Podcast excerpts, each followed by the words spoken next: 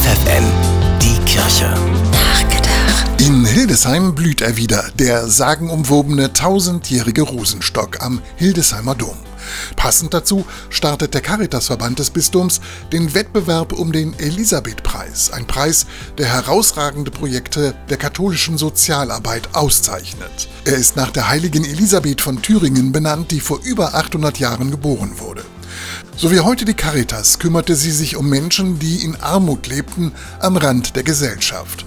Die Legende des Rosenwunders erzählt davon. Als Elisabeth einen Deckelkorb voller Brot zu den Bedürftigen schmuggeln wollte, wurde sie dabei erwischt. Sie behauptete, es seien Rosen im Korb und als der Inhalt geprüft wurde, waren es tatsächlich Rosen. Mit dem Elisabeth-Preis erinnert die Caritas im Bistum Hildesheim Jahr für Jahr an die Heilige, die auch Schutzpatronin der Caritas ist.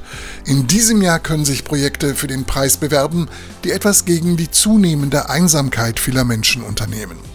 Das Motto lautet Gegen Einsamkeit für seelische Gesundheit.